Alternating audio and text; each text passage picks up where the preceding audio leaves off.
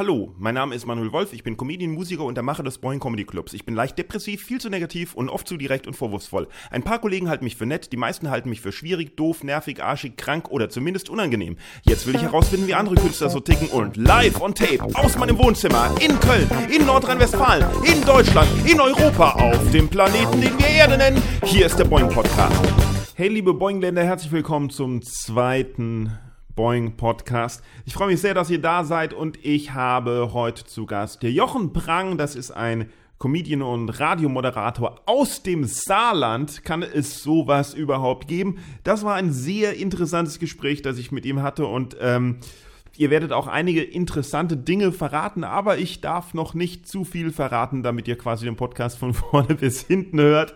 Ähm, ich bin sehr zufrieden mit der ersten Folge, äh, die ich mit Florian Simbeck hatte. Das war echt ein großer Spaß und ich frickel mich da noch so langsam rein, wie man das überhaupt macht mit dem ganzen Podcasten, auf was man alles achten muss. Und ich kann euch sagen, ey, das ist mehr Arbeit, als ich gedacht hatte. Vor allen Dingen, also es ist nicht, es ist einerseits einfacher, als ich dachte, äh, aber es ist mehr Arbeit, was das Zeitliche angeht, an was man alles denken muss und was man noch alles machen muss. Und da ist noch nicht alles ready, so von wegen, dass der Podcast überall zu hören ist, dass man es mitkriegt, dass man irgendwie die Links überall postet und wo sie hingehören, dass die Webseite aktualisiert wird. Und ähm, aber es ist eine schöne, interessante Reise, die irgendwie auch äh, zeigt, ähm, was ich teilweise für Probleme habe. Äh, nämlich zum Beispiel, äh, dass alles, was ich mache, dann doch länger dauert, als ich denke, dass es dauern wird.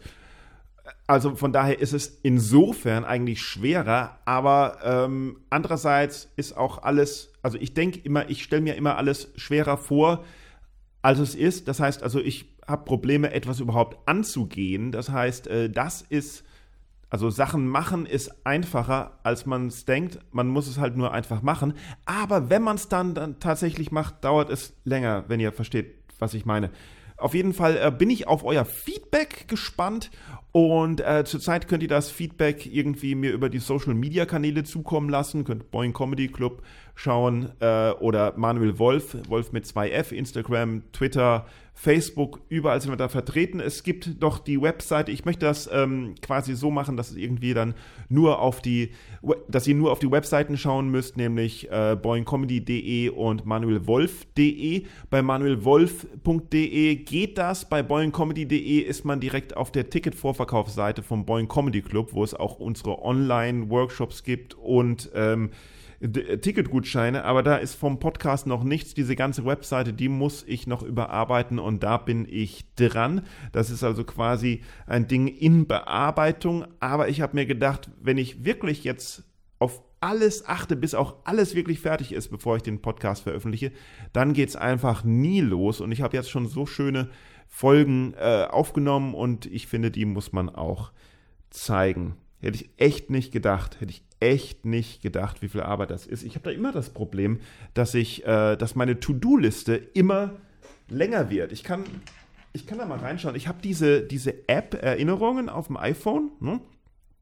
Ähm, und da kann man halt Erinnerungen einstellen und denen eine Wichtigkeit geben. Äh, drei Sterne, zwei Sterne, ein Stern oder kein Stern.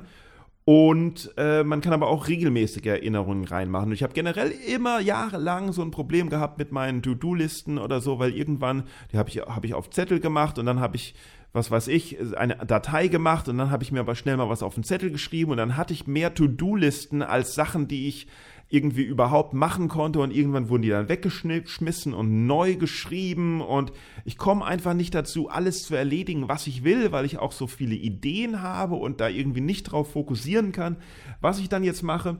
Und bei dieser App, da gibt es regelmäßige Erinnerungen und da habe ich mir so gedacht, dass ich so Sachen, die ich wirklich unbedingt mal angehen möchte, wie zum Beispiel Ukulele lernen oder endlich mal wieder Klavier üben oder äh, vielleicht Sport machen, auf regelmäßige Erinnerungen setze und dann so zwei regelmäßige Erinnerungen am Tag mache, die ich dann auch abarbeite. Ähm, einmal die Woche Videoschnitt, einmal die Woche am Blog www.ujujuju.de arbeiten und sowas. Und dann halt auch die normalen Erinnerungen.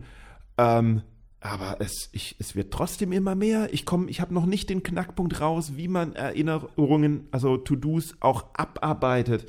Wenn ich einfach mal schaue hier, äh, erste Sache ist, neue Boeing-Titelmusik machen. Wir wollen, wenn es dann wieder losgeht, eine neue Boeing-Titelmusik haben.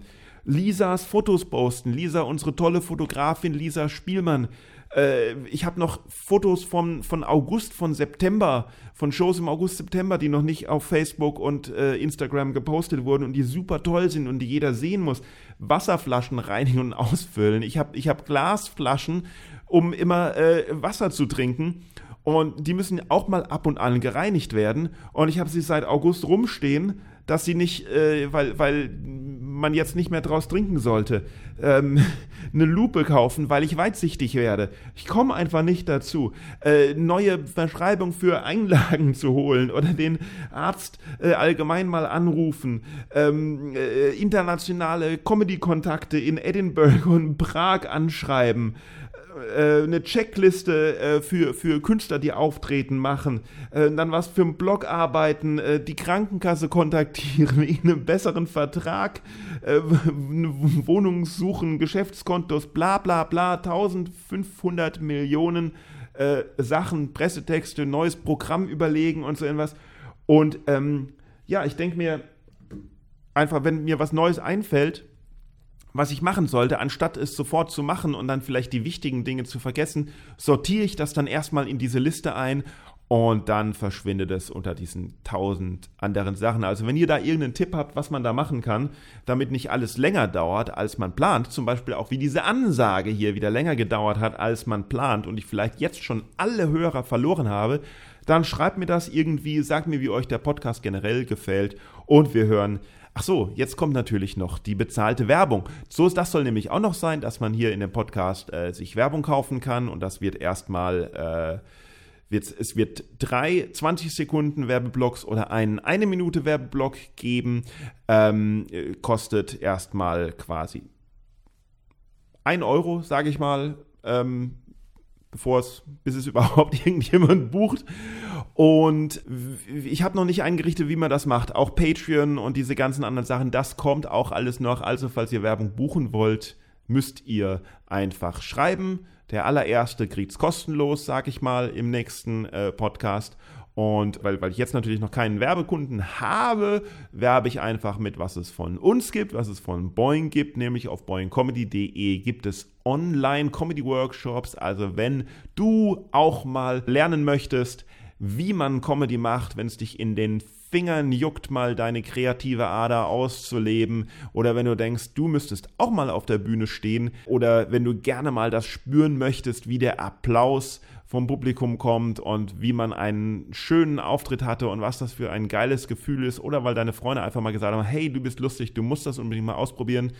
Oder selbst wenn ihr Profis seid und zu Spezialthemen Workshops braucht, dann könnt ihr auf boingcomedy.de gehen und welche buchen. Es gibt äh, auch online Einzelcoaching und äh, ja, es gibt ja schon viele berühmte Comedians, die durch den Boeing Comedy Club gegangen sind, da als totale Anfänger äh, anfingen und dann durch stetiges Üben richtig äh, groß wurden.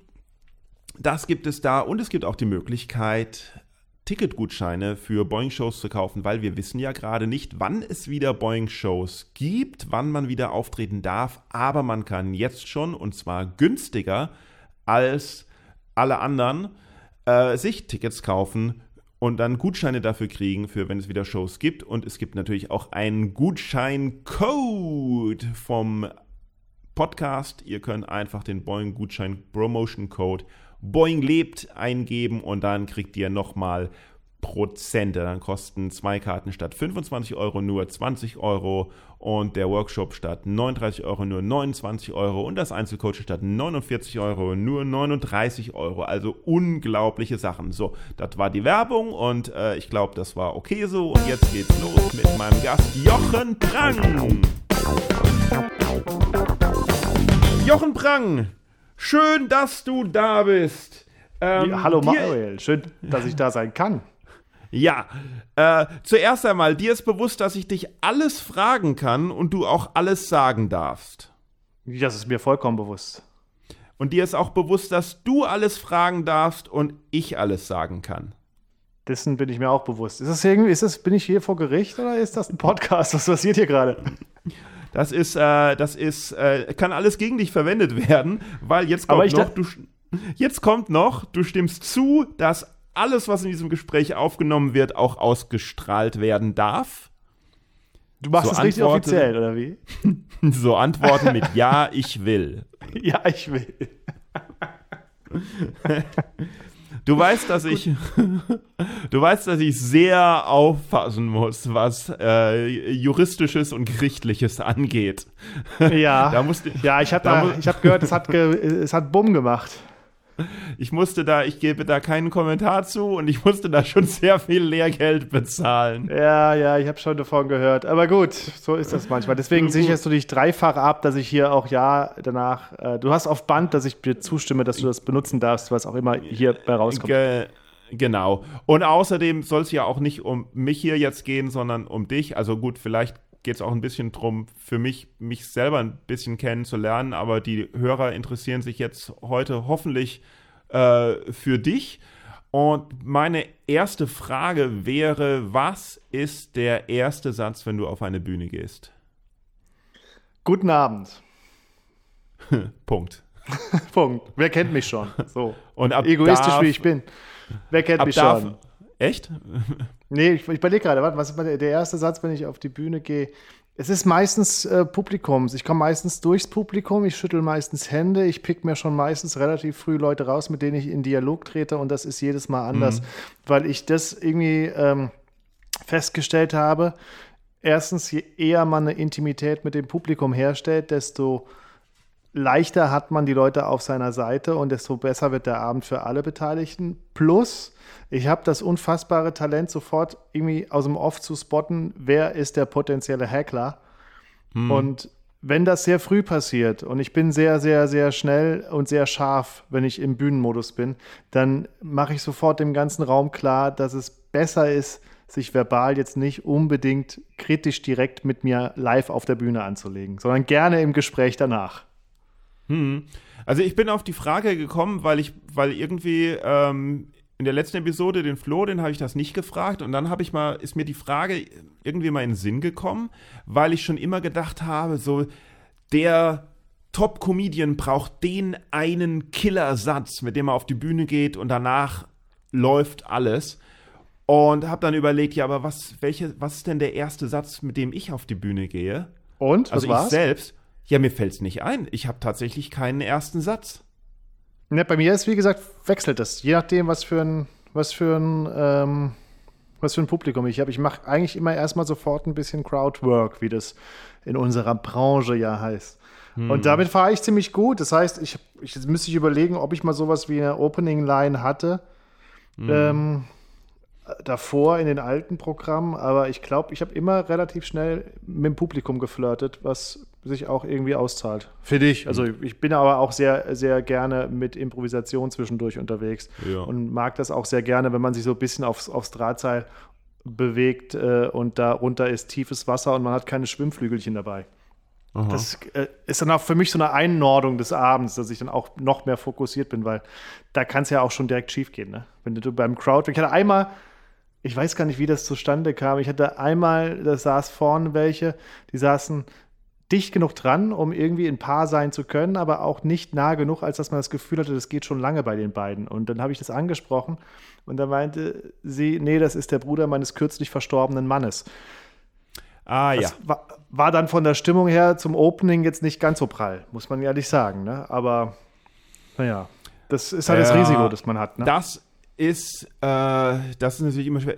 Was war das denn kürzlich? Äh, das war irgendein Film oder eine Serie, habe ich gesehen. Ja, natürlich. Ähm, hier, ähm, die, die zweite Staffel von Afterlife mit Ricky Gervais. Mm. Da geht er ja Großartig. auch in einen Komme Genau, und sie überreden ihn doch auch in einen Comedy-Club zu gehen. Oder es könnte auch. Nee, das war, das war, glaube ich, sogar in der ersten Staffel oder sowas. Sie überreden ihn, mal wieder in einen Comedy-Club zu gehen und sie sitzen da auch in der ersten Reihe und der Comedian spricht natürlich ausgerechnet auch ihn an. So von wegen, so in der Art, hast du Spaß, sag's auch deinem Gesicht, aber halt anders. Ne? so, ja. dass, ähm, äh, keine Ahnung, warum du, warum du äh, so traurig bist oder, oder so, warum guckst du so traurig und er hat's, und er sagt's dann halt ne? Und ruiniert die komplette Stimmung. Und ähm, Naja, aber was soll man machen? Ne? Ich meine, wenn man direkt angesprochen wird, finde ich, dann hat man auch, dann hat man, gerade wenn man einen Trauerfall hatte in der Familie, nicht unbedingt die Verantwortung zu tragen, äh, das nicht zu sagen, vor allen Dingen, wenn man gefragt wurde. Ne? Naja, das ist, Dinge passieren, auch traurige Dinge passieren. Das Schöne ist, an dem Abend war dann irgendwie, konnte es nur noch aufwärts gehen. Ja. Das ist dann, das muss man sich mal sagen. Geht dann einfach nur noch aufwärts. Hast du das dann gesagt? Ab jetzt nee. kannst du nur noch aufwärts gehen? Für mich so, ja. Ich habe ich hab mir das gerade toller Einstieg. Jetzt das wäre eine gute Rettung, mal, ne? Ja, jetzt frage ich mal nicht neben dran, ob schwanger oder fett. So. Also bei Boeing hatte, hatte äh, nicht komischerweise, bei Boeing ähm, war zum, ist, ist das Gegenteil mal passiert. Ähm, es hat eine Frau äh, eine sehr, sehr nette E-Mail geschrieben nach ihrem Besuch im Boeing Comedy Club, dass sie ähm, vor drei Jahren oder so irgendwas halt ihren Mann verloren hat und seitdem Witwe ist, also relativ früh und äh, seitdem nichts mehr zu lachen hatte.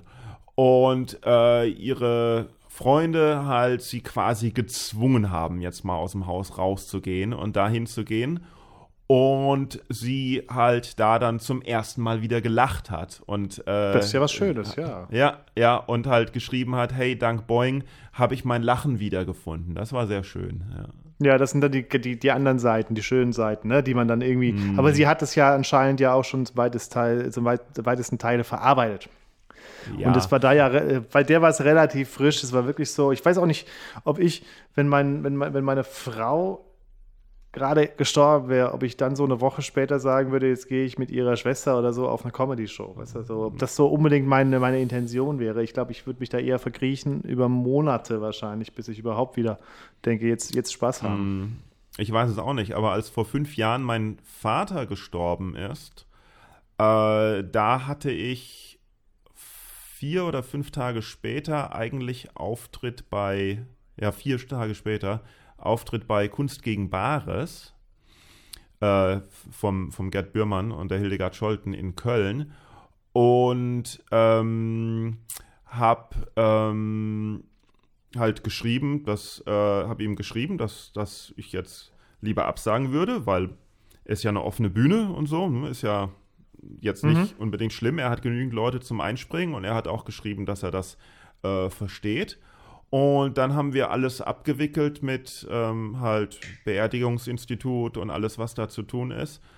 Und am Montag dann habe ich festgestellt, ähm, tja, man sitzt nur rum und fühlt sich scheiße. Was soll ich jetzt tun? Und dann habe ich Gerd gesagt, weißt du was, ich komme doch. Und äh, er hat halt äh, das, das unterstützt, hat ihnen gesagt, ja, komm, mach das. Und ich bin hingegangen und bin aufgetreten und habe dann dem Publikum erzählt, dass mein Vater gestorben ist, also quasi andersrum. und dementsprechend war das Publikum dann drauf, wahrscheinlich so, wie du drauf warst. Nachdem das Publikum ja, dir das ja erzählt ich. hat. ja, und da waren dann 160 drauf. Leute, denen ich die Laune verdorben habe. Hallo, Montagabend. Wer hat Bock auf Comedy? Ja, äh, ehrlich gesagt, ich brauche es heute Abend mal richtig gut, weil, ich, weil mein Vater ist heute gestorben. Nee, ich habe es noch viel schlimmer gemacht. Ich habe erst so vier Minuten äh, halt irgendwie was Lustiges erzählt oder so irgendwas oder drei Minuten und äh, dann mitten im so einem Satz die Wendung gemacht und dann ist mein Vater gestorben.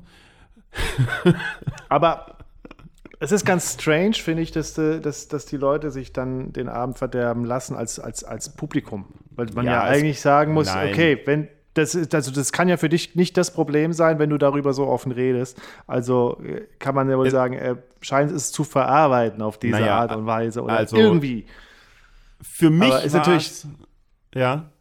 Das ist natürlich kein, äh, kein Comedy-Thema oder kein Thema, mit dem man rechnet, wenn man in, äh, zu einer Comedy-Show geht. So, dass ja, da jemand über solche Verluste und, redet. Und das hat es für mich dann auch wieder interessant gemacht, weil ich dachte, weil ich halt auch dachte, okay, so, das hört man auch normalerweise nicht. Und es war für mich tatsächlich äh, auch eine Verarbeitung. Äh, es hat mir sehr gut getan und es, äh, es hat dem Publikum nicht wirklich den Abend verdorben. Das ist natürlich, das ist natürlich übertrieben. Die waren schon äh, geschockt natürlich und am Ende habe ich gemerkt, es hat mir auch nicht jeder geglaubt. Also einige haben gedacht, äh, das sei jetzt nur Shock Value, aber im Echt? Grunde, ja. Aber im Grunde genommen äh, glaube ich schon, dass das dann so rüberkam, wie es intendiert war. Und äh, der Auftritt ist auch übrigens äh, auf YouTube noch zu finden unter Rest in Peace Papa, also RIP Papa. so. Ist ja auch dann irgendwie so eine Art äh, Hommage, finde ich. Ne? Ich habe auch ja, in genau. meinem Solo ein, ein Bit über, über äh, den Tod meiner Oma und Ja. die Beerdigung und solche Dinge, weil es ja irgendwie Genau. auch, keine Ahnung, man redet über das, was einen, was, was, was einen beschäftigt und das hat mich halt auch ein bisschen beschäftigt. Ja, eben, natürlich. das ist ja auch wichtig, So. äh, dass man über, Und- über. Über was redest du denn allgemein in deinem Programm? Aktuell sehr viel übers Familiendasein. Ich bin ja seit anderthalb Jahren Vater und jetzt kommt das zweite Kind und äh, Mhm. das ist was gerade den Großteil meines Alltags natürlich bestimmt, wenn ich zu Hause bin mit der Kleinen und bald dem Kleinen und äh, wie sich das so arrangiert. Und da passiert einfach sehr viel. Und Mhm. da kommen so meine, meine ganzen kleinen Beobachtungen im Alltag zusammen und die werden dann immer weiter ausgebaut und ausgebaut. Wie viele Ähm, Kinder sind aber ich geplant? merke auch, wie viele Kinder geplant sind, kann ich dir nicht sagen. Aber ehrlich gesagt hat mir gar nicht mal das zweite so früh geplant. Ach so, okay. Also Ähm, nicht, kein, Wir sind, ja, sag's ruhig, sag's ruhig. nicht, nicht katholisch. Nee, nee, nee, wir sind nicht katholisch. Wir haben keine, keine religiöse Verbindung. Also wir haben auch so, ohne dass wir uns fortpflanzen wollen, äh, Dinge Spaß. miteinander zu tun. Aber die, äh, die, äh, wir wollten Kinder, wir haben eine, eine wundervolle Tochter gekriegt. Wir wollten immer auch mehrere Kinder. Wir hätten uns nur gern beim zweiten ein bisschen mehr Zeit gelassen, aber es kommt, wie es kommt. Jetzt kommt es halt irgendwie nach anderthalb Jahren. Und das ist wahrscheinlich was, was in den nächsten Monaten auch mein, mein, mein, mein äh, Stand-up-Verhalten bestimmen wird. Ne? Was passiert, wenn das zweite Kind einzieht? Wie ist das Verhältnis? Wie nehme ich das wahr? Äh, was, was passiert da? Und so weiter. Da sind auch schon die ersten Ideen, die auch schon notiert sind, an denen gerade gebastelt wird. Leider ohne die Möglichkeit, sie wirklich mal auszuprobieren. Aktuell leider. Aber Wieso? ich glaube, das ist, ne, weil so relativ wenige Auftritte stattfinden aktuell. Ja, äh, du, wir, wir, ähm, also diese, der Podcast ist ja zeitlos. Also es gibt ja gerade keine aktuelle Situation und das Aufzeichnungsdatum entspricht auch nicht dem Ausstrahlungsdatum. Von daher so. äh, ist quasi alles, äh, alles cool, alles cool. Es könnte also sein, dass der Podcast ausge erst, erst jemand hört, wenn diese ganze äh, Corona-Krise schon vorbei ist, meinst du? Oder, oder bevor sie stattgefunden hat. Man weiß es nicht. Es ist alles so timey-wimey, wibbly-wobbly. Ja, das, das wäre das wär jetzt ein Zeitreisemodell, das du aufmachst, wo man sich fragen muss, wer denn der Podcast, wenn man in der Zeit zurückreist, bevor der Podcast aufgezeichnet wurde, überhaupt schon da? Könnte man ihn quasi aus der Zukunft mit in die Vergangenheit nehmen? Ja, sagen wir mal so, ähm, gerade was die ersten Folgen angeht, was ich an unvorhergesehenen technischen äh, Problemchen ähm, begegnet bin, von denen ich bisher keine Ahnung hatte und auch als Technik nicht affiner Mensch keine Ahnung haben werde und trotzdem als Einzelkämpfer mich da durchwursteln muss, kann ich über Ausstrahlungstermine und äh, gesellschaftliche Verhältnisse zu dieser Zeit nichts sagen. Aber wir gehen einfach davon aus, dass alles in Ordnung ist und alles ist super und alles ist so wie vorher oder nachher oder hinterher und keine Ahnung. Das heißt, wir müssen jetzt sehr viele Versionen von unserem Gespräch aufzeichnen, weil es kann ja sein, dass Leute den Podcast hören, wenn das Kind dann schon 27 ist, ne?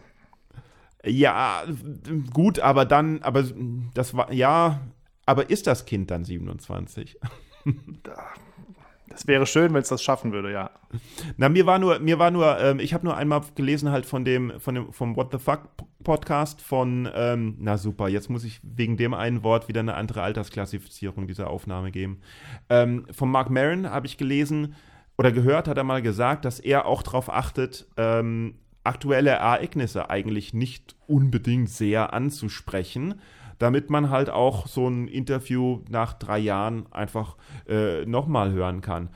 Und so. ich bin mir Ach. sicher, dass du und ich so wichtig sind, dass die Menschheit sich in fünf und in zehn und in 50 Jahren sicherlich nochmal dieses Interview anhören möchte und genauso Die Frage möchte. ist, zu welchem Zweck, ob es äh, ein gutes Beispiel oder ein schlechtes Beispiel ist, weswegen Masturbation. Für Anfänger. Au Audioporn. ja. Gut, ja dann, äh, wo waren wir?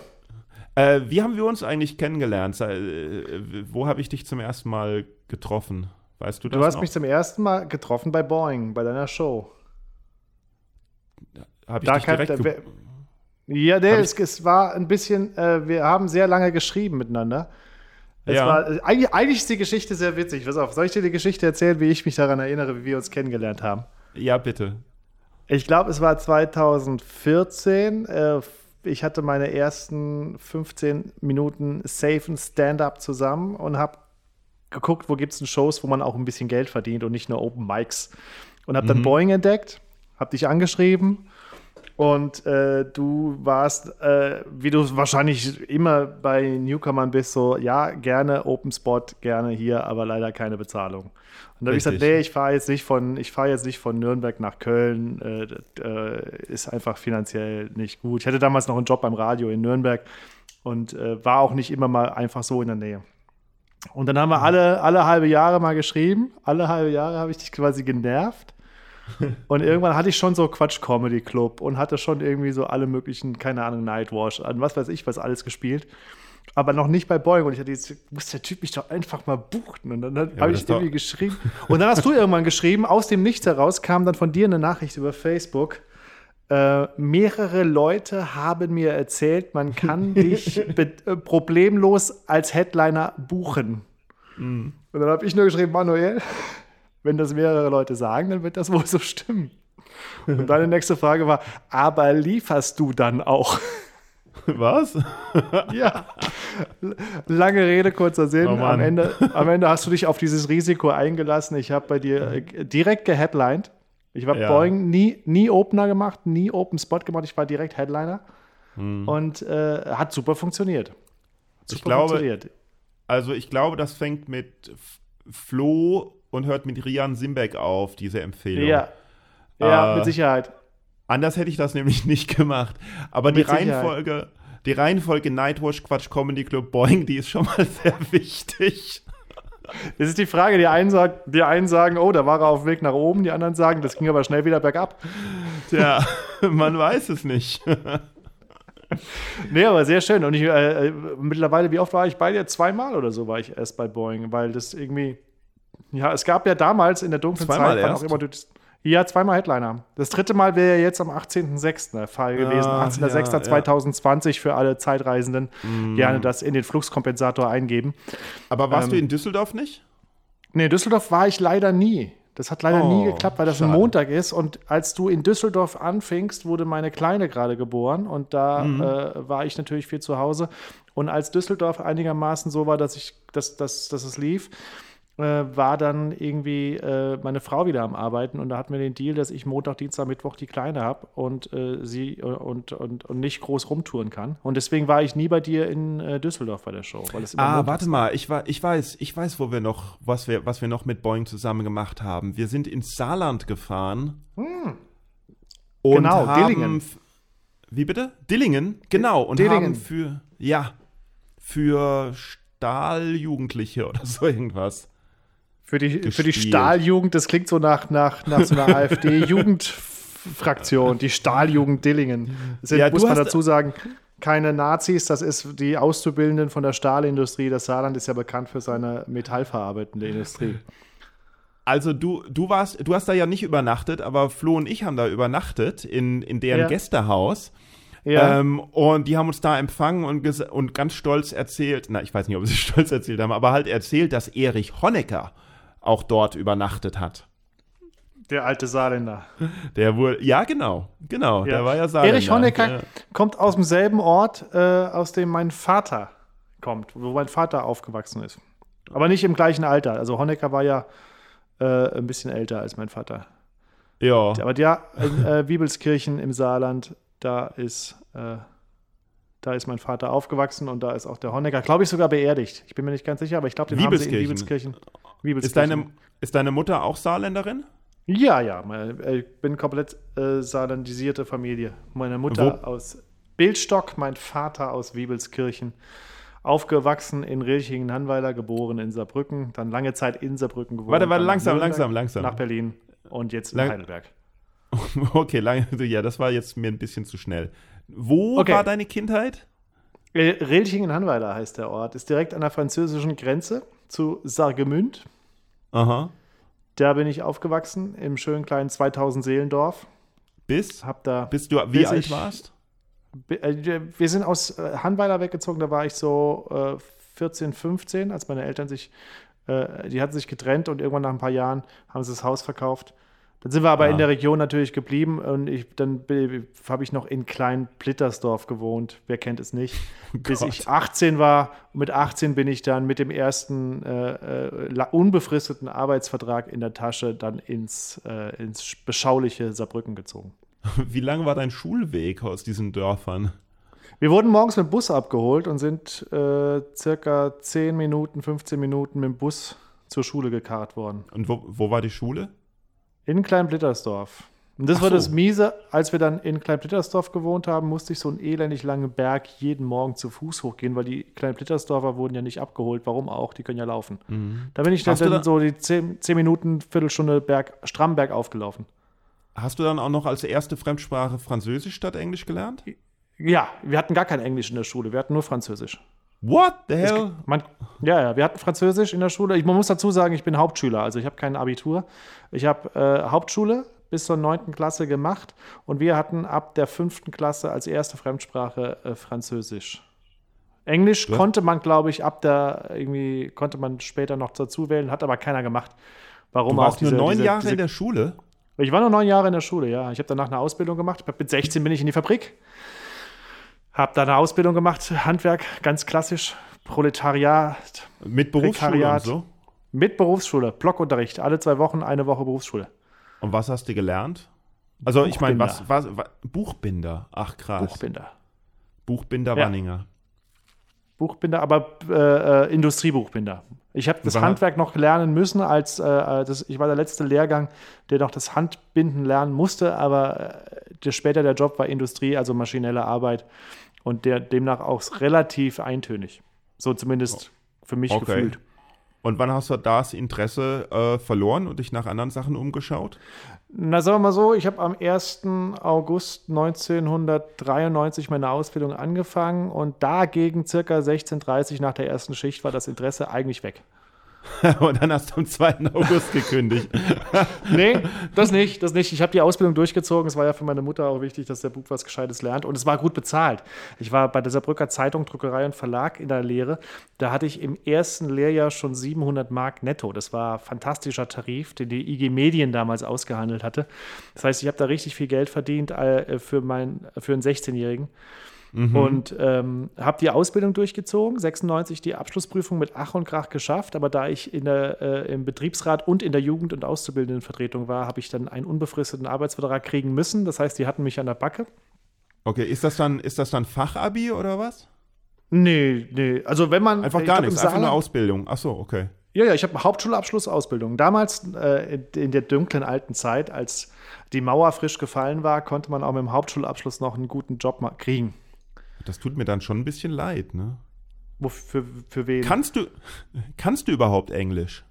Natürlich kann ich Englisch. Hallo. Naja, wo hast du mein Leben lang in, habe ich mir selbst beigebracht. Ich bin äh, sprachbegabt. Ich, kann- ich habe Ah. mir Englisch äh, äh, selbst beigebracht und äh, das war ganz witzig vor einem, äh, bevor die Tochter geboren wurde, so circa, circa ein halbes Jahr vorher habe ich angefangen, äh, Spanisch mir beizubringen über so verschiedene Lerntools und habe das Wenn hauptsächlich sagst- auf dem Klo gemacht.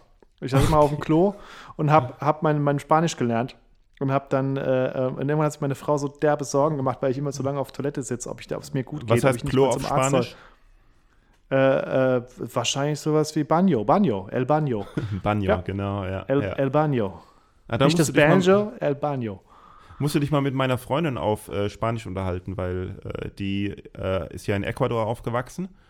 Okay. Und äh, ja, Mit mir kann sie nicht Also Spanisch reden, weil ich kann es nicht. Ich bin Ich glaube, zum sprachunbegabt. Unterhalten reicht es nicht. Zum Unterhalten reicht es noch nicht. Ich habe dann irgendwann, als die Mhm. Tochter geboren wurde, auch andere Dinge zu tun gehabt und dann mit dem Training aufgehört. Und du weißt, wie das mit der Sprache ist. Das, wenn man sie nicht anwendet, verkümmert sie. Ich, wenn wir in Spanien im Urlaub waren, verstehe ich tatsächlich sehr viel und ich habe da ein Talent für, ähm, mir eine Sprache raufzuschaffen und mich dann irgendwie zu verständigen mit Händen und Füßen und so ein paar Fetzen. Hm. Wenn ich es gezielter angehen würde, würde das auch klappen. Aber Englisch habe ich mir beigebracht. Ich habe mit, ja auch damals mit gerade Anfang 16 mein erstes komplettes äh, Gehalt, das ich als Auszubildender hatte, komplett auf den Kopf gehauen. Am 10. gab es die Kohle. Und ich bin am 10. nach der Schicht in die Stadt, habe gesehen, das Geld ist da, habe das komplette Geld abgehoben, bin rein in den Instrumenteladen und habe mir Gitarrenverstärker gekauft und damals noch über so eine Findling hieß das, so Anzeigen, gebrauchte Anzeigen, Verkaufsanzeigen, eine gebrauchte E-Gitarre und habe stolz am ersten Tag das komplette Gehalt auf den Kopf gehauen. Für, eine, eine Klampfe E-Gitarre. und einen Verstärker, genau. Und bin damit nach Hause und hatte zwei Wochen später meine erste Band, ohne was zu können. So drei Akkorde, das war's, so Punkrock. Und äh, da wir aber irgendwie jetzt nicht auf Deutsch singen wollten, weil das war ja uncool, haben wir auf Englisch gesungen. Und da ich aber auch mich als den genialsten äh, Mastermind ever seit, äh, keine Ahnung, äh, Kurt Cobain sah, habe ich gesagt, ich schreibe die Texte. So, das heißt, ich hatte aber keine Ahnung, also habe ich mir irgendwie die englischen Texte irgendwie zusammengezimmert und durch die Musik und Texte übersetzen und sich mit Texten beschäftigen, habe ich dann halt Englisch gelernt. Und dann habe ich angefangen, irgendwie Comics ein bisschen auf Englisch zu lesen. Dann habe ich angefangen, Filme auf Englisch zu gucken. Ist ja auch heute ganz easy mit, mit Netflix und Co. Und, Und so Ähm. habe ich dann irgendwie Englisch perfektioniert. Und ich würde fast sagen, ich kann passabel Englisch reden. und wie, wie kommst du mit 16 auf die Idee, äh, der neue Kurt Cobain zu sein? Also woher kommt dieses Selbstbewusstsein? Das hätte ich auch gern gewusst. Ne, ich war, äh, ähm, ich weiß nicht, wie es dir ging, aber du hast ja auch viel Musik gemacht und es gibt ja immer so. oder, oder Fehleinschätzung? Also Naja, Fehleinschätzung auf jeden Fall, aber ich meine, auch ein Kurt Cobain hat irgendwann mal angefangen, eine Klampe zu spielen. Ich habe irgendwie, ähm, als Ja, so, schon, so, aber- wie gesagt, meine, aber- meine, meine, meine, meine Eltern haben sich getrennt, wie gesagt. Ich war dann, im, wir waren dann immer wieder auch bei unserem Vater übers Wochenende und ich war gerade so in der Trotzphase, Pubertät, voll am Blühen. ja, aber Und sorry, so, Er ist mit meinen Brüdern essen gegangen, ich habe Fernsehen geguckt und es, neu war MTV und da lief ein Live-Konzert von Hosen, Tote Hosen. Ich dachte, das ist ja geil. Die sind so laut, die sehen so anders aus. Dann habe ich Aber die Ärzte über meinen Cousin entdeckt und so weiter. Und dann dachte ich, das kann ich auch. Das kann ich auch. Das ist. Aber Jochen. Die Ramones können das auch. Warum kann ich das nicht? selbst Kurt Cobain hat sich nicht für so gut wie Kurt Cobain gehalten. ja, das war auch sein Problem. Siehst du ja, was aus ihm geworden ist. Ja, genau. äh, naja, gut, aber irgendwann, aber das, das war also quasi deine erste künstlerische Tätigkeit, dass du, dass du gedacht Genau. hast, okay, okay, Musik wird's. Genau, Musik, Punkrock, Ja, Rock'n'Roll. Ich fast Rockstar. eh- Rocks, das, das war, ich glaube, alle meine Freunde haben gedacht, was ist denn das für ein Depp? Ich bin die ganze Zeit rumgeraten und gesagt, ich werde Rockstar. Ich werde Rockstar. Ist- und so haben wir ja dann irgendwie auch, dann hatte ich meine erste Band, da hatte ich meine zweite Band. Irgendwann konnte ich das Instrument auch wirklich spielen und es war nicht einfach nur laut. Und äh, dann hatten wir ein paar coole Songs, dann haben wir Konzerte gespielt, dann gab es eine erste kleine Tour im Saarland, so, weißt du, und man fühlt sich halt, gerade in Saarbrücken, wo nichts los war, wo du einfach nur ein Plakat irgendwo in ein Fenster hängst und sagst, es spielt eine Band und da waren 300 Leute da, weil einfach mal was war. Und es gab da sehr schnell ganz gute Vibes und ganz gute Gefühle, äh, dass, dass ich da auf dem richtigen Weg bin. Dass wir total die Flitzpiepen waren, haben wir erst erfahren, als wir mal in Pulheim bei Köln gebucht waren. In hieß der Laden? Po Pogo hieß der Laden. Die haben uns ungehört. Ich habe da angerufen, ob wir mal bei denen spielen können. Die wollten kein Demo haben. Die haben gesagt, ja, wir haben ein Festival, uns fehlt noch eine Band, kommt da halt rum. Und wir dachten, die setzen uns halt so auf 17 Uhr Nachmittag. Und dann kamen wir an und es hieß, ihr seid der Headliner, aber ihr kommt von am weitesten weg. Und wir hatten so null Ahnung, was wir, wir waren voll verpeilte Chaoten. Wir hatten, also unser Schlagzeuger damals konnte zwei Rhythmen und äh, der Sänger hatte irgendwie so zwei, zwei Töne mal bei Glück getroffen. Wie hieß denn die Und Band? wir haben, die, diese Band hieß Lebenswichtige Vitamine. Da haben wir noch auf Deutsch gesungen. Ah ja, okay. Weißt du, wir waren so drauf, wir, wir hatten keine Ahnung, wie das Ganze funktioniert. Wir saßen im Proberaum, wir hatten alle unsere Instrumente seit zwei, drei Wochen und der Schlagzeuger hielt so eine, so eine Packung hoch, auf der O-Saft oder Multisaft, den er getrunken hat, und auf dem stand, enthält fünf lebenswichtige Vitamine und wir so, ja, wir sind zu fünf, dann sind wir jetzt die lebenswichtigen Vitamine. So kam Aber der zu dem, zu dem Zeitpunkt hast du noch als Buchbinder dann gearbeitet auch. Ja, ja, klar, natürlich, natürlich. Und als Okay. erster Schritt kam dann irgendwie der erste Song war, wir wussten nicht, worüber wir singen sollen, deswegen hat der der, der Sänger die Gebrauchsanweisung von dem Luftentfeuchter vor, äh, zu, der, zu dem, dem Gitarrenriff gesungen, das ich gespielt habe. Der, der, Luftentfeuchter war wichtig, weil der Proberaum war so ein Dreckskeller, der ansonsten weggeschimmelt wäre. Okay. Aber so, wie du, ist richtig, denn dann, richtig asozial.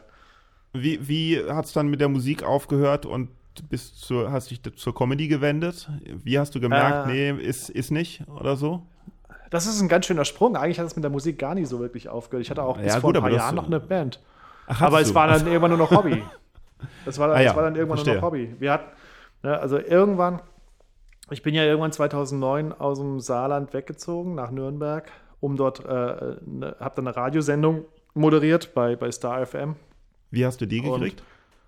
Ne, ich habe, siehst du, ich sag doch, es wird ein ganz schöner Sprung. Pass auf, lass uns die Geschichte chronologisch zu Ende bringen. Ich habe irgendwann in meinem eigentlichen Job, äh, musste ich irgendwann zum Zivildienst und habe nebenbei angefangen, Platten aufzulegen, hab, äh, äh, um ein bisschen Geld zu verdienen noch, weil Zivi war echt scheiße bezahlt. Vor allem, wenn du dein Leben lang bisher gut Geld verdient hattest in deinem, äh, äh, von der Ausbildung bis zu deinem Job. Und äh, habe nach dem Jahr Zivi gemerkt, ich kann vom DJ-Dasein leben und war dann einfach DJ und äh, habe dann irgendwann gedacht, was machst du mit deinem Leben? Willst du bis zu 60 bis DJ sein? Darf Ah, man nee. während seines Zivildienstes einer Nebentätigkeit nachgehen oder verrätst du hier gerade was, was. Naja, gut. Was, was Verjährt mich, was ist. mich im, ich habe vor 20 Jahren Zivi gemacht, mach dir keine Sorgen. Und es war natürlich abgeklärt. Es war natürlich alles abgeklärt. Und dann habe ich das gemacht. Da war ich irgendwie ein paar Jahre lang DJ und habe Mhm. dann irgendwann gedacht, ich kenne mich mit Musik gut aus. Eigentlich ist Radio die logische Konsequenz. Ich kann einigermaßen gerade ausreden. Geht's um, und habe dann beim Radio ein Praktikum gemacht. Die haben mich behalten, in Saarbrücken noch. Habe ich da Volontariat gemacht in der Musikredaktion und zwei Jahre später äh, angefangen, äh, Sendungen zu moderieren. Und dann war eine Stelle ausgeschrieben in Nürnberg bei einem Rocksender, was mir sehr entgegenkam, weil ich ja auch im, im Rock zu Hause bin.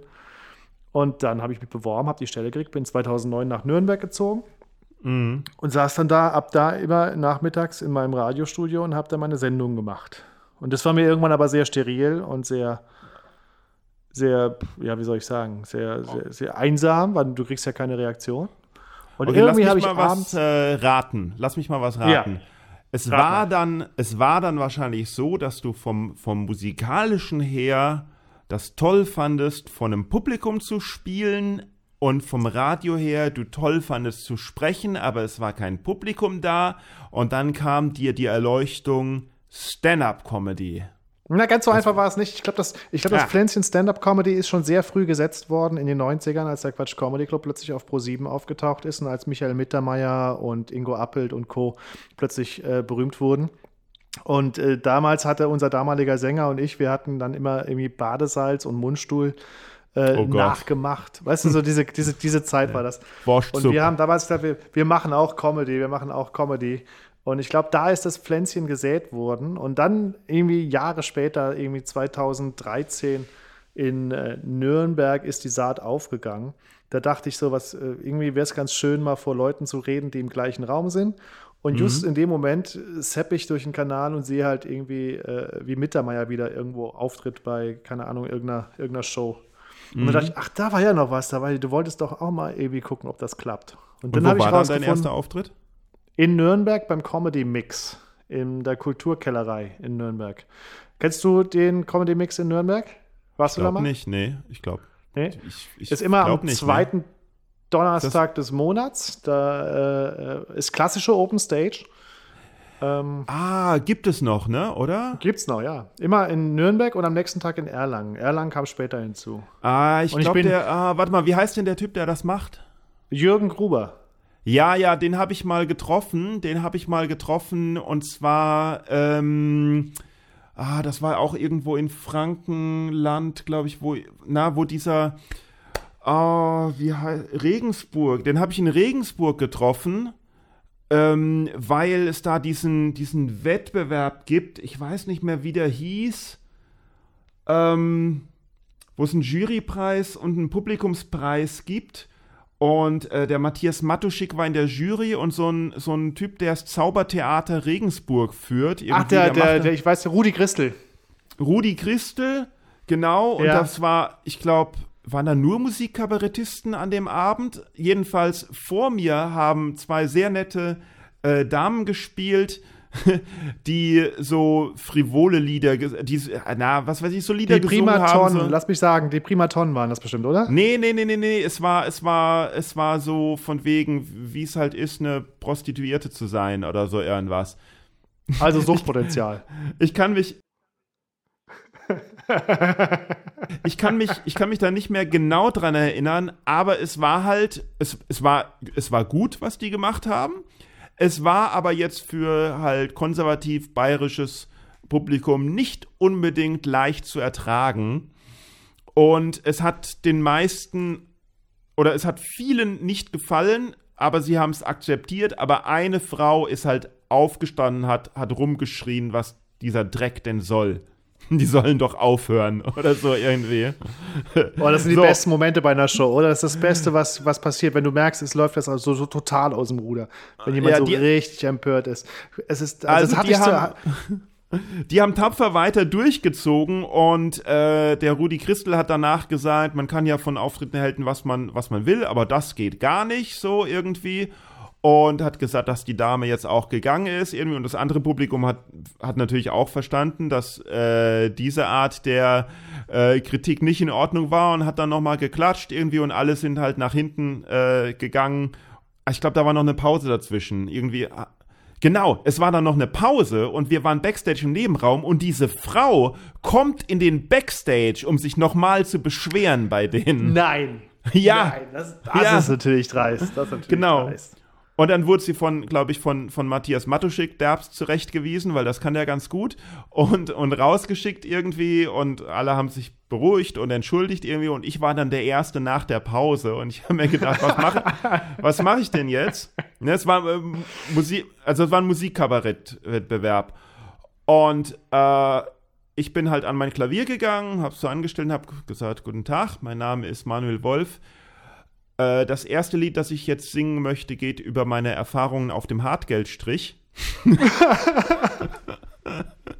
ja, und da hatte ich sie dann halt, ne? Da, ja, sehr haben, gut. Wir haben natürlich gewusst, dass das, also das war dann die Situation angesprochen und so irgendwas. Ich bin komplett, komplett, ich habe komplett abgelenkt. Jetzt jedenfalls, da habe ich den Jürgen äh, getroffen von, ja, und er hat mich auch gefragt, ob ich beim Spiele, aber offene Bühne ist halt, da, da war halt, hat sich nie ergeben, da für eine offene Bühne nach Nürnberg zu kommen. Ja, wir hatten dann irgendwann in Nürnberg, es ist jetzt, kannst du dir auch vorstellen, dass Nürnberg jetzt so Stand-up-Comedy-mäßig jetzt nicht so viel Leute am Start sind. Es gibt so ein paar, die es immer mal wieder irgendwie ein bisschen machen und äh, aber eher ja. so, so halbherzig. Der Jürgen ist da sehr konsequent und hat da irgendwie seine, seine Show aus dem Boden gestampft. Das mhm. war sehr, sehr gut. Und ich habe dann irgendwie ganz, ich habe mir erstmal eine Show angeguckt und habe dann so gesehen, was da so passiert und dachte, okay, also das kriege ich auch noch irgendwie hin. Und habe dann irgendwie ganz gesagt, kann ich da mal mitmachen und habe dann so einen 5-Minuten-Spot gekriegt. So, was ja. damals dachte ich so, ach ja, 5 Minuten, das ist ja nichts, was soll das? Warum gibt ihr mir nicht gleich 20 Minuten? So, ne? Ja, heute, ja, genau. wo ich weiß, wie das läuft, da, äh, und damals auch sehr schnell gemerkt, oh, fünf Minuten zu füllen ist es gar nicht so einfach. Es gibt leider kein Video, weil meine damalige Freundin war nervöser als ich es war, äh, bevor es auf die Bühne ging und hat vergessen zu filmen. Und kannst du dich noch erinnern, äh, wie es war? Ja, es war äh, tatsächlich gab es Lacher an Stellen, wo ich Lacher vermutet habe. Äh, ich habe wie jeder Stand-up-Comedian, der anfängt, wahrscheinlich einfach äh, äh, sehr über untenrum geredet, über so, so, so kontroverse Themen wie YouPorn, weißt du, wo man heute denkt, Alter, was war da los mit dir? Und ähm, aber es war ein Anfang, ein Anfang war gemacht und es war, es war was Eigenes, es hat Spaß gemacht. Ich hatte äh, mhm. Und ich wollte mehr. Habe aber dann irgendwie auch relativ halbherzig. Ne? Dann war ich mal in München bei Alex Profand, der hat damals die KGB, die Kunst gegen Bares Sachen in München mhm. gemacht, die dann irgendwann zum Comedy City Battle wurden. Dann bin ich dann mal nach München gefahren, was ja von Nürnberg recht nah ist. Ähm, äh, und habe halt irgendwie so hier und da Auftritte gemacht, aber auch so eher halbherzig. Ich habe dann irgendwann so, nachdem ich dann irgendwie monatelang schon gar nichts mehr gemacht habe, habe ich irgendwann gesagt, machst du das jetzt eigentlich oder machst du das jetzt nicht? So, weil wenn du, so, wenn du jetzt okay. nur so alle paar Monate mal auf eine Bühne gehst, dann kannst du irgendwie auch, äh, kannst du auch lassen. Und äh, dann habe ich irgendwie einen sehr schönen Auftritt gehabt, wo alles perfekt war, wo das Publikum mir aus der Hand gefressen hat nach einem halben Jahr Und da, ab da war ich äh, komplett angefixt. Ab da wollte ich das möglichst immer haben, dass die, dass, dass, es dass die Leute Spaß haben, dass meine Sachen gut sind, dass Mhm. sie, dass das, äh, ab da war klar, jetzt äh, wird gespielt, wo auch immer man dich lässt. und, dann, und ab da habe ich einfach nicht mehr aufgehört. Das war dann so da hast du einfach nicht mehr aufgehört. 2013. Und zwischendurch warst du mal in Berlin, glaube ich, oder so, stimmt das? Genau.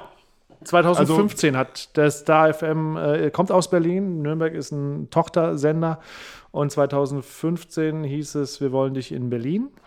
Mhm. Äh, bin dann nach Berlin gezogen, um dort äh, äh, die Nachmittagssendung zu moderieren. Ja, und da Und hast du sicherlich genau- mehr Möglichkeiten gehabt, aufzutreten als in Nürnberg. Absolut. Äh, Es ging damals in Berlin gerade los, als diese ganze Szene sich neu aufgestellt hat oder generell zum ersten Mal aufgestellt hat. Plötzlich gab es in jeder, also es fing dann an mit Bam-Comedy von Dominik Joschwiak und von Daniel Wolfson Bam-Comedy? im- Ja, diesen Bam. Die waren äh, einmal Ja, alle Boing. zwei Wochen, glaube ich. Bam! Ja, so, genau, genau. Kurzer, knackiger Name. Dann gab es irgendwann äh, Couscous. Couscous war noch vorher da. Couscous Comedy von Jonas Imam. Die waren Mhm. schon äh, lange da. Das ist das älteste Open Mic in Berlin, jeden Mittwoch. Und so ging das irgendwie und plötzlich hatte, weil die Scheinbar, die ja immer so als Kleinkunst-Oase Die scheinbar, genau, ja, ja. Oh, Die hat ja Stand-Up-Comedians auch immer so ein bisschen abschätzig behandelt, hatte man das Gefühl. Und irgendwann fingen die ganzen Comedians, die da irgendwie so belächelt wurden von Leuten, die mit ihren Socken jonglieren, fing dann irgendwie an, so ähm, eigene Shows zu machen. Und plötzlich gab es in jedem Kiez gab's eine Comedy-Show. Du konntest plötzlich jeden, jede Woche vier, fünf Mal auftreten. Plötzlich gab es Doppelshows, um, bist du zweimal am Abend aufgetreten. Jetzt mittlerweile gibt es teilweise Möglichkeiten, dreimal aufzutreten. Das, äh, und das war, glaube ich, auch der entscheidende Punkt. Ich war in Berlin, hatte abends Zeit, konnte morgens ausschlafen. Das heißt, ich bin immer nach der Sendung zum nächsten Open Mic und habe meine sieben Minuten geschliffen. Hm. Und wenn die sieben Minuten geschliffen war, habe ich neue sieben Minuten geschliffen und so weiter und so fort. Und irgendwann hatte ich plötzlich eine Dreiviertelstunde, plötzlich hatte ich irgendwie eine Stunde und so Und weiter. Und dann, dann ging es los. Ne? Ja, und seitdem bist du quasi äh, äh, angefixt, nur richtige äh, Stand-up-Comedy zu machen? Oder, äh, weil ich meine, schließlich, wenn du Gitarre spielst, äh, könntest du ja auch mal ein lustiges Lied dazwischen machen oder so. Oder ist das nicht in deinem Interesse? Ich, jein, wenn ich singen könnte. Ah, okay, verstehe. naja, nee, das würde ich sogar noch hinkriegen. Aber was mich an Stand-Up fasziniert, ist, dass es eigentlich nichts braucht. Ja. Es ist so wenig. Es ist so wenig, aber doch so unfassbar viel. Du hast diese eine Idee, dir ist irgendwas aufgefallen. Den Satz sollen wir Und- wirklich nicht aus dem Zusammenhang reißen. Das, was mich an Stand-up-Comedy fasziniert, ist, ist, dass es eigentlich nichts braucht. Ja, ja, das, also so. Das meinst- kann man so oder weißt, so was sehen, meine. ne? Du ja, weißt, was ich ich glaube schon, vom- dass vom es was Setting her. braucht, um Stand-up-Comedy zu machen. Es braucht eine ganze Menge, aber es ist halt so prinzipiell von der Organisation her relativ einfach, weil du Ja, mal überlegst, was du du brauchst. Du brauchst eine Bühne, Licht, ein Mikrofon, fertig. Genau. Und dann brauchst du einfach ein gutes Set oder du brauchst irgend, irgend, irgendwas, was, was, was wirklich, was du wirklich sagen willst. Und wenn das dann noch lustig ist und alle Leute sagen, ich habe mich dabei erkannt, dann ist das ein extrem befreiendes Gefühl und du brauchst nicht irgendwie einen Proberaum, du brauchst nicht einen Sprinter, du brauchst nicht einen Schlagzeuger und äh, Equipment, sondern du brauchst nur dich und deine Idee. Es ist eine sehr nackt, eine sehr nackte Kunst, aber Sehr eine sehr spannende Kunst. Sache. Ja.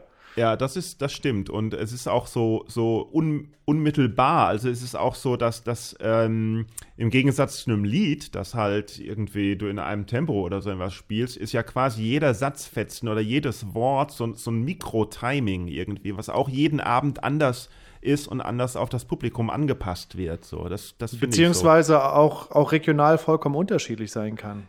Ja, ich finde das so toll, dass äh, also man, man, man auf der Bühne äh, hat man dann auch ein komplett anderes Zeitempfinden, weil so das Gehirn so unfreiwillig in Overdrive ist und danach ist man entweder komplett begeistert oder man ist komplett am Boden, je nachdem wie der Beides, Auftritt gel gelaufen Ja. ist. Aber es ist so, es ist so radikal, es ist so so extrem irgendwie, ne?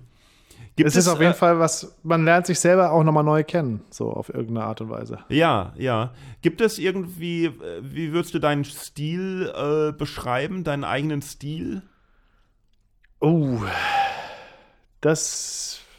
Es gab einmal ein Zitat in der Presse, das fand, das, das nutze ich seitdem. Einer, einer hat mal geschrieben, äh, clever, intelligent und skrupellos. Und das fand ich ziemlich, ziemlich, ziemlich, ziemlich treffend, weil ich versuche nicht irgendwie plump zu sein. Es, die Zeiten habe ich zum Glück hinter mir, dass ich mit plumpen Sachen billige Lacher kreiere. Ich versuche immer einen Extra-Dreh zu haben. Ich versuche immer das Ganze irgendwie, irgendwie cleverer zu machen. Äh, und bin aber auch hart in der Sache und äh, skrupellos und äh, schlachte auch gerne heilige Kühe, wenn es denn sich lohnt. Also ich mag jetzt nicht so Comedians, die sagen, ich provoziere gerne, weil Provoz ja, Provokation ja, alleine verstehe. ist jetzt noch nichts, was, was, was wirklich was bringt. Provokation äh, oder auch, Provokation will ja. Ja, ja, es muss schon ein Inhalt sein, es muss schon eine Substanz haben. Und es gibt auch viele, die nutzen Schimpfwörter auf der Bühne, wo ich denke, nur weil du Fotze sagst, ist es nicht lustig so gib mir, wenn du einen Grund hast, Forza zu sagen, okay, aber es gibt keinen, es gibt nur, nur deswegen ist es nicht lustig. Und ich dachte schon, ich muss hier die Altersfreigabe umändern, weil ich einmal Fuck gesagt habe. Na super. So, wie schließen soll ich wir denn jetzt? Soll, soll ich ja? den Satz doch mal sagen? Also willst du, willst du ein nein, anderes Schimpfwort haben? Anderes, ach, ich, ich keine Ahnung, es, weiß ich nicht. Du kannst ja auspiepsen. Du kannst ja auspiepsen. Ach ja, ja Leute, muss ich das überhaupt? Ich weiß ja gar nicht, wie da die Gesetzeslage ist. Ich glaube ja nicht. Ich glaube ja, ich, ich, ich glaube ja nicht, dass im Radio irgendwie irgendwas nicht gesagt werden darf. Also ich weiß, also dass bestimmte, hatten, hatten, bestimmte Sachen mit Namen nicht gesagt werden dürfen, aber to be or not to be. Ich habe ja. ähm, Oh ich, hab, äh, kann, ich kann dich da beruhigen. Äh, eine der ersten Folgen von meinem Podcast mit äh, Matthias Hayes zusammen, der Prang und Hayes Podcast, ja, eine der die wurde indiziert. Folgen. nee, gar nicht. Äh, und die hatte den schönen Titel Fotzen Hitler. Das heißt, oh Gott. die steht okay, so unter diesem Titel auf Spotify und wir haben da uns nicht drum geschert, ob da irgendwas okay, macht. Du, Wenn, genau. Du, also lass uns da mal kurz drüber reden. Du machst mit äh, Matthias Hayes zusammen nicht nur den Chaos Comedy Club, sondern halt auch einen Podcast, genau. der da heißt Brang und Hayes, der Rock'n'Roll Comedy Schrottcast. Okay. Das, das ist unser Podcast. Wir, wir, es, es, hört sich an, als würden wir auch viel über Musik reden, was wir tatsächlich lange nicht mehr gemacht haben. Es geht mhm. eigentlich immer mehr um, um alles oder nichts. Äh, in letzter Zeit sind wir ein bisschen schlurig, was unsere Produktionsrhythmen angeht weil Matthias auch jetzt irgendwie lange Zeit ein Praktikum bei der Heute-Show gemacht hat und mhm. ähm, ähm, ähm, ja, ist, aber jetzt so in den letzten Wochen haben wir mal wieder ein bisschen produziert und jetzt wird es auch genau. wieder regelmäßiger Podcast geben. Matthias und, werde ich äh, auch noch einladen für den Podcast. Ähm, auf jeden Fall kann man euren Podcast sicherlich auch auf Spotify und Apple und überall, wo es Podcasts gibt, hören. Überall. Ich empfehle ganz die Folge Affendresche. Affendresche ist meine Lieblingsfolge von unserem Podcast. Wenn man so einen Eindruck davon kriegen will, was, äh, was wir so machen in unserem Podcast oder wie wir so drauf sind, dann ist die Folge Hashtag Affendresche. Um was geht es denn in Affendresche? Ähm, wir hatten äh, darüber philosophiert, äh, dass welche, welche Tiere wir mögen. Und ich und kam darauf irgendwie zu Affen welche Affen wir sind. Und ich war dann irgendwann der Meinung, ich hätte gerne Affenarmee. Dressierte Affen, die halt egal wen, ich zeige mir Finger drauf und es gibt Affendresche. Gibt es doch. Hat doch. No, Habe ich ja irgendwo schon mal gesehen. So Affen, die mit so einem Sturmgewehr rumlaufen. Ja, das war in äh, äh, ähm, äh, Planet der Nein. Affen. Ach, Planet der das Affen. war Planet nee. der Affen. Nee, nee, nee. nee. Und was ist dein und, Lieblingstier? Äh, ja, wir haben über Affen geredet. Ich glaube, äh, wir bleiben beim Affen. Äh, und ich habe mich für, was war es denn? Ich glaube, ich habe mich ganz simpel für einen Orang-Utan entschieden, weil die einfach also, irgendwie lässig sind. Weil die so rothaarig sind wie du. Ja. Ja, jeder ja. will ja so mega das Tier sein. Also, also alle wären ja wahrscheinlich gerne Gorilla, aber ich finde Orang-Utans sind halt mega lässig. Berggorilla. Berggorilla, so ein Silberrücken, ne? Das wollen alle ja, sein. Ja, natürlich. Ah. der, Mann meiner Oma, der Mann meiner Oma stand, glaube ich, mal hier im, im, war das Neunkirchen, wo ein Zoo ist? Oder irgendwo in so ein Zoo stand er eine halbe Stunde vor dem Gorilla-Gehege und hat sich den, hat sich den Silberrücken angeschaut und voller Neid. mit Neid? Warum mit Neid? Ja, weil er, weil er, mit, der hat im hohen Alter auch das Fitnessstudio für sich entdeckt. Ach so, der wollte auch so ein Gerät Der wollte auch so ein, ja, ja, genau. Ja. Ich habe, glaube ähm, ich, ich habe, ich hab, glaube ich, in diesem Podcast den Satz gesagt, äh, äh, Berggorillas sind wie Felix Lobrecht mit Fell. so, weil der ja auch so, so pumpt immer und immer so. Hat Felix nicht jetzt sogar so ein Fitness-Channel auf YouTube? Oh, ich weiß es nicht. Ich, ich, ich, weißt du, ich, ich bin leider viel zu wenig am Verfolgen der deutschen Comedy-Szene. Ich weiß, ich, ich möchte gar nichts Falsches auch sagen über irgendjemand. Ähm, ich habe nur. Äh, du hast da schlechte Erfahrungen gemacht, ne?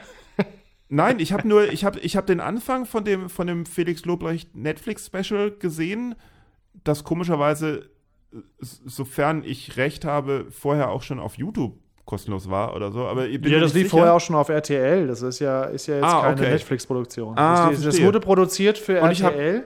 Ich habe hab nur und dann gesehen. kam es auf YouTube und jetzt auf Netflix. Das ist ein bisschen wie bei mir. Ich war erst beim Quatsch Comedy Club, dann bei Nightwash und dann bei Boring. Ja, und ich habe nur gesehen, wie halt er aufs Mikrofon backstage äh, geklopft hat, um zu sehen, ob es funktioniert und dann irgendwie halt sich selber angesagt hat und dabei die Leute schon ausgerastet sind irgendwie. Ja. Und dann ist ungefähr eine Minute lang nichts passiert, bevor er irgendwas erzählt hat, sondern war halt nur so Jubel und so. Und da habe ich dann schon das halt Interesse verloren und stattdessen mir äh, eine Serie angeschaut, wo halt was passiert. Ja, aber du musst doch das, die Leute auch mal auf die Bühne lassen. Lass die Leute ja, aber das, Wenn du jetzt eine Minute auf der Bühne bejubelt wirst, dann wirst du auch nicht sagen, ach, ist langweilig. Findest du auch das geil. gilt für alle Stand-Up-Specials. Die schaue ich mir so selten an, weil, weil das ist doch was anderes, vorm Fernseher zu sitzen, als halt vor Ort zu sein. Ne? Ja, das stimmt schon. Aber hast du das Special gesehen? Ich habe Felix noch nie komplett solo live gesehen. Ich kenne ihn eigentlich nur von Mix-Shows, wo wir mal irgendwie Nein, ich habe das Special lange bevor gesehen. der Hype war, ich weiß nicht, aufgeregt ich, sind. Das ist schon ewig her, das letzte Special, das ich komplett gesehen habe und das war äh, von äh, Patton Oswald, wo er halt über den Tod seiner Frau gesprochen hat, wo wir dann wieder beim Thema wären. Annihilation oder so hieß es, ne? Ja, kann sein. Ja. Kommt übrigens ja. heute von Patton Oswald, ist seit heute das neue Special auf Netflix, wenn ich richtig informiert bin. Echt? Ich habe, glaube ich, gestern im Alarm gesehen, dass von Patton Oswald jetzt ein neues Special kommt. Und das war ja, ist ja jetzt ja lange nach dem Tod seiner Frau. Da könnte man ja mal reingucken, ob er es denn verarbeitet hat. Ich finde den Typen halt so gut, weil ich, da, da, so Leute schaue ich mir gerne an, weil ich sehe das und denke mir, boah, ist das ein guter Mensch. Deswegen möchte ich, ich das sehen ich, ich kenne ihn mehr als Schauspieler. Ich habe die Specials von ihm vorher. Ich habe das Annihilation so. oder wie es hieß, habe ich gesehen. Gut. Aber ich habe das neue Seinfeld-Special ist auf Netflix. Das finde ich ziemlich, ziemlich wir, gut. Wir müssen ziemlich aber jetzt. Gut. Ach echt? Ach so, puh, oh ja, okay. Seinfeld ist ein, okay, das, da machen wir jetzt ein ganz anderes Fass auf, aber dafür haben wir jetzt leider keine Zeit mehr, weil wir müssen jetzt mal langsam zum Schluss kommen. Ich wollte nur noch kurz fragen, wie für dich denn die Auftritte bei Boeing waren.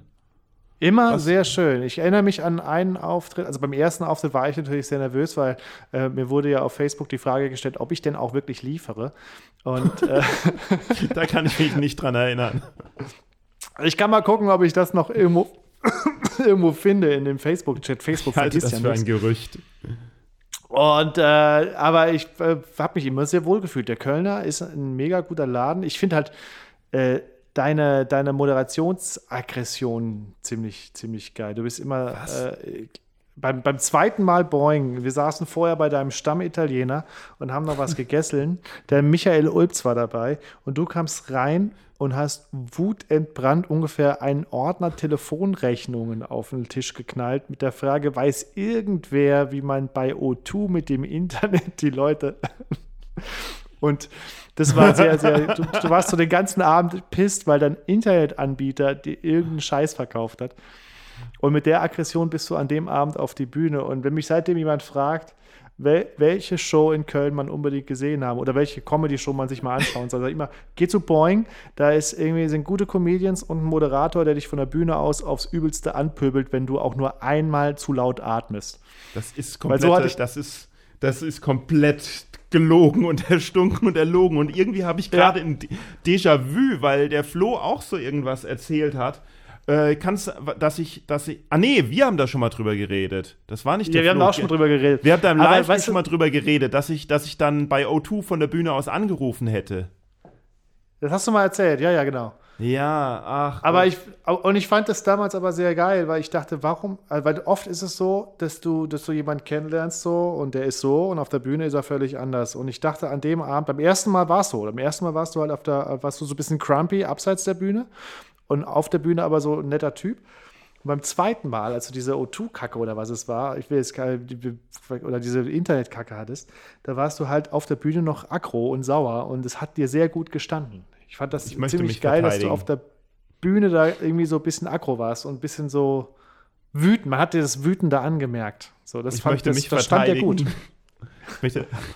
Also ich finde, also, also mein, mein, äh, mein Ziel ist es, weder auf der Bühne aggro zu sein, noch auf der Bühne netter zu sein, als ich bin, sondern mein Ziel ist es eigentlich, ehrlich zu sein. Und diese beiden Ausschnitte, die du erzählst, die waren halt äh, äh, an diesen beiden Tagen ein Ausschnitt meiner äh, Gefühlswelt. Und als ich da beim ersten Mal auf der Bühne sehr nett war, da habe ich mich auch sehr wohl und sehr nett gefühlt. Und als ich mal aggressiv auf der Bühne war, da war ich dann halt äh, auch aggressiv, was ich vielleicht nicht sein wollte. Aber das Ziel ähm, war nicht, mich anders darzustellen auf der Bühne, sondern mein Ziel ist es eigentlich halt mehr relaxed und weniger aggressiv zu sein, so weil ich bin im Grunde genommen bin ich ein netter Mensch und habe zumindest diesen Eindruck. Ich bin manchmal aber nicht gut drin, ähm, das zu vermitteln oder beziehungsweise selber zu fühlen. Ja, weißt du, wie ich meine? Ich weiß, was du meinst, ja, natürlich. Ja, ja, und das ist Geht das uns ja so- allen so. Aber das ist ja das Schöne an dem Job, den wir machen, ist, du kannst deine aktuelle Gefühlssituation äh, und Emotion jederzeit auch nutzen und rauslassen. Und dadurch. Ja, ich weiß nicht, ob es uns allen so geht. Also ich weiß, ich kenne sehr viele Leute, die nach vorne hin so und nach hinten hin ganz anders sind. Ja, das stimmt auch. Das stimmt auch. Ja. Na gut, so, äh, dann schließen wir dieses Ganze jetzt mal ab. Äh, es ist ja so viel eigentlich noch zu bereden, aber das ist ja das Gute, wenn ich dann irgendwann keine Gäste mehr habe, die bei mir äh, reden wollen, dann äh, kann ich ja quasi alle nochmal von vorne durchmachen.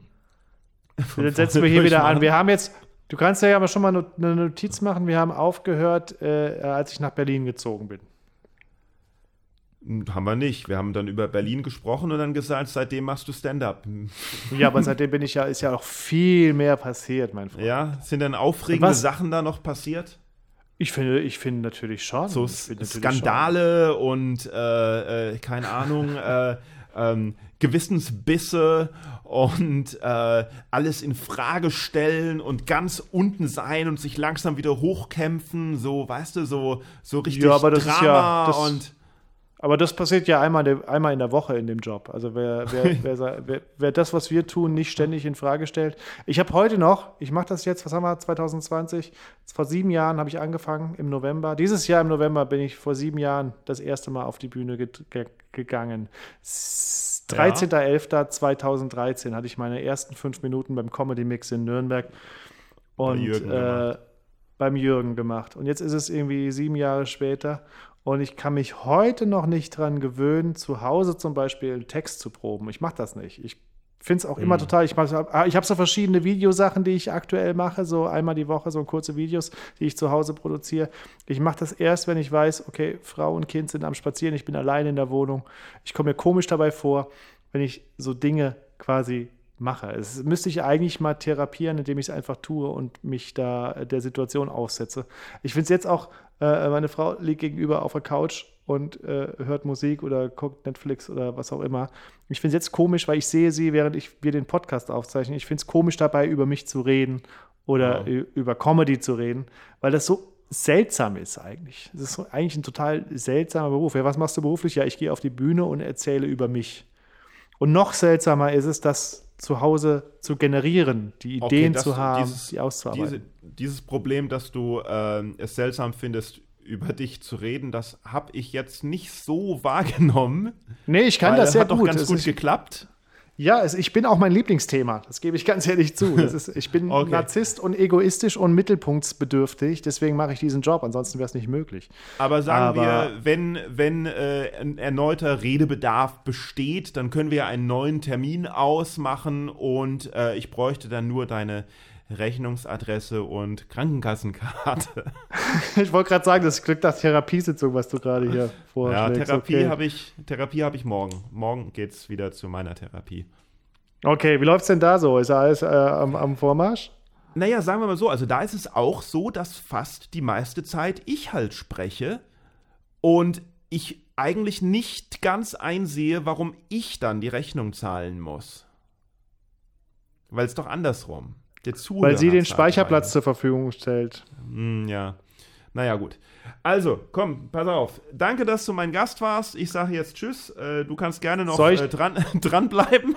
Aber ich. Soll ich, noch ein bisschen, soll ich noch ein bisschen Werbung machen, wo man mehr, mehr zu mir findet oder über mich findet? Ja, sicherlich. Sicherlich. Sehr also, wir gerne. haben ja deinen Podcast. Der Podcast heißt Prang und Haze, der Rock'n'Roll Comedy Schrottcast. Und aktuell gibt es noch einen zweiten Podcast, den ich leider etwas stiefmütterlich behandle. Der heißt äh, Quarantäne für Genießer. Das war für alle, die es in der Zukunft hören, ein Podcast, der produziert wurde in Zeiten der Corona-Krise 2020. Eure mhm. Kinder werden sich daran erinnern, eure Eltern werden sich daran erinnern. Das damals, Und, da äh, war noch was. Randnotiz. Damals, damals, ja. als der Aluhut glühte. Da, hm. ähm, ähm, äh, da geht es quasi, da rede ich über mit, mit, mit befreundeten Kollegen, also Musikern, die ersten zwei Folgen, die jetzt online, die zweite geht jetzt die Tage online. Der, äh, sind Musiker, die ich kenne, die ich über meine okay. Star FM-Zeit kennengelernt habe. Aber demnächst auch mal ein Comedian, mal gucken. Aber ich finde es ja. immer auch spannend, mal zu gucken, was andere Leute so zu sagen genau, haben. Genau, lad mich mal ein. Oh ja, gerne. Da drehen okay. wir den Spieß mal um. Genau. so, Homepage ist jochenprang.de, hoffe ich mal. Jochenprang.de ist die Homepage. Genau. Podcast heißt Prang und Haze, der Comedy, Rock'n'Roll Comedy Schrottcast oder Und natürlich ist der auch da verlinkt, oder? Alles verlinkt. Facebook, Alles nee, verlinkt. nee, auf der Homepage glaube ich gar nicht. Ich glaube gar nicht. Oh, Muss ich mal machen. Na gut, dann Facebook, mach mal schnell. Jochen Prang, Instagram Jochen Prang, Twitter okay. Jochen Prang. Sogar auf Steady bin ich seit äh, zwei Monaten. Wer, wer mehr tun, Steady ist so das deutsche Ach, Patreon. Steady. Ach so, Steady, ja. Ja. ja. Da habe ich also, aktuell 21 Supporter. Also wenn du der 22. Supporter werden willst, dann guck mal auf äh, meiner Steady-Seite. Und äh, Ach so, mit weil, du meintest weil, du jetzt nicht mich, sondern den potenziellen nee. Zuhörer dieses Podcasts. Genau. Und ah, das ist verstehe. ganz schön. Das ist, ist okay. Da habe ich sehr viel positive, schöne Erfahrungen gemacht und gebe für meine Steady-Supporter auch immer ganz gerne noch so die Extrameile. Gibt ich muss extra, leider extra kleine Podcasts. Ich muss dich leider informieren, dass wir wahrscheinlich die ganze Aufnahme wegschmeißen müssen, weil ich äh, die Kopfhörer auf hatte und immer mit einem Kugelschreiber so aus Nervosität äh, rumgespielt habe und es sein könnte, dass auf meiner Aufnahme jetzt lauter so Kugelschreiber-Klicks sind, weil ich halt die Kopfhörer auf hatte und nicht gehört hatte, auf Umgebungsgeräusche gehört hatte. Aber wir werden es Nee, dann machst du folgendes. Dann machst du, du machst folgendes. In diesem Fall, wenn diese Kugelschreiberklicks auf deiner Aufnahme zu hören sein sollten, dann machst du einen Aufsager, den du vor den Podcast schnallst. So leider ist mir ein Missgeschick passiert. Ich habe mit dem Kugelschreiber geklickt, das hört man auf der Aufnahme. Aber wer mir sagen kann, wie oft der Kugelschreiber klickt, kriegt zwei Freikarten für die nächste stattfindende Boeing-Show nach dieser Krise. Was auch immer. Im Jahr 2023. Okay, gut. Zweite. Also, mach's gut. Tschüss. Mach's gut, mein Lieber. Vielen Dank für die Einladung. Tschüss. Das war mein Gast Jochen Brang. Ich hoffe, es hat euch sehr viel Spaß gemacht, das zuzuhören. Schreibt mir Feedback auf irgendeinem Weg, den ihr kennt, denn äh, das würde mir sehr viel Spaß machen. Äh, diese Episode wurde Ihnen präsentiert von, wäre jetzt die Stelle, wo, wenn wir einen Hauptsponsor finden oder einen Episodensponsor, das sagen und auch am Anfang der Folge. Also wenn ihr da irgendwie Interesse habt, könnt ihr euch auch melden. Dieser Satz hat grammatikalisch überhaupt keinen Sinn gemacht, aber ich versuche mich äh, kurz zu halten und ansonsten gibt es nichts mehr zu sagen, außer dass ihr den äh, Podcast abonniert und sagt Leuten Bescheid, äh, dass es den gibt und besucht uns im Social Media Manuel Wolf mit 2F oder Boing Comedy, Instagram, Facebook äh, und Twitter und auch YouTube, da gibt es Kanäle. Auf YouTube gibt es Kanäle, natürlich gibt es auf YouTube Kanäle. Äh, nächste Woche oder nächste Show, ich bin mir noch nicht ganz sicher, ob ich das wöchentlich oder sogar zweimal die Woche mache, aber nächste Show ist Juri von Stavenhagen zu Gast. Der hatte seinen dritten Auftritt überhaupt äh, bei Boeing und seitdem ist er richtig gut geworden und ist der einer der lustigsten Comedians in Deutschland überhaupt. Und das war ein super lustiges und aber auch super interessantes Gespräch, das ich mit ihm hatte. Und äh, da könnt ihr euch auf echt was gefasst machen. Also seid, bleibt gespannt, bleibt gespannt, seid gespannt, bleibt sauber, haltet euch gesund und bis bald. Tschüss.